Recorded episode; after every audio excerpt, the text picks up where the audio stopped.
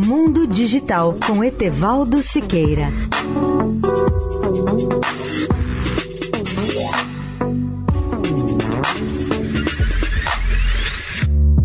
Olá, amigos da Eldorado.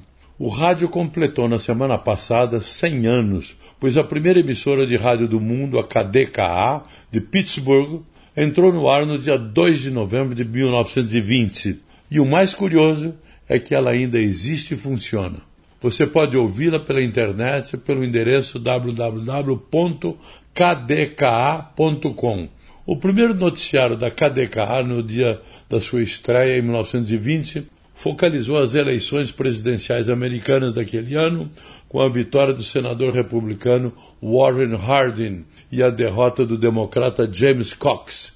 No estúdio da emissora, apenas quatro homens operavam todos os equipamentos e preparavam os textos das notícias.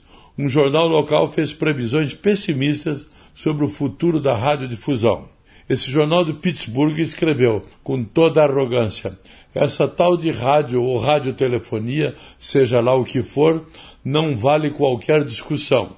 Outro diário previu que a publicidade no rádio não seria apenas ineficaz, mas ofensiva aos ouvintes. Para contrariar a sua opinião, a rádio WEAF de Nova York que transmitia o primeiro anúncio comercial do mundo pago em 1922, que custava ao anunciante a fortuna de 50 dólares com uma duração de 10 minutos.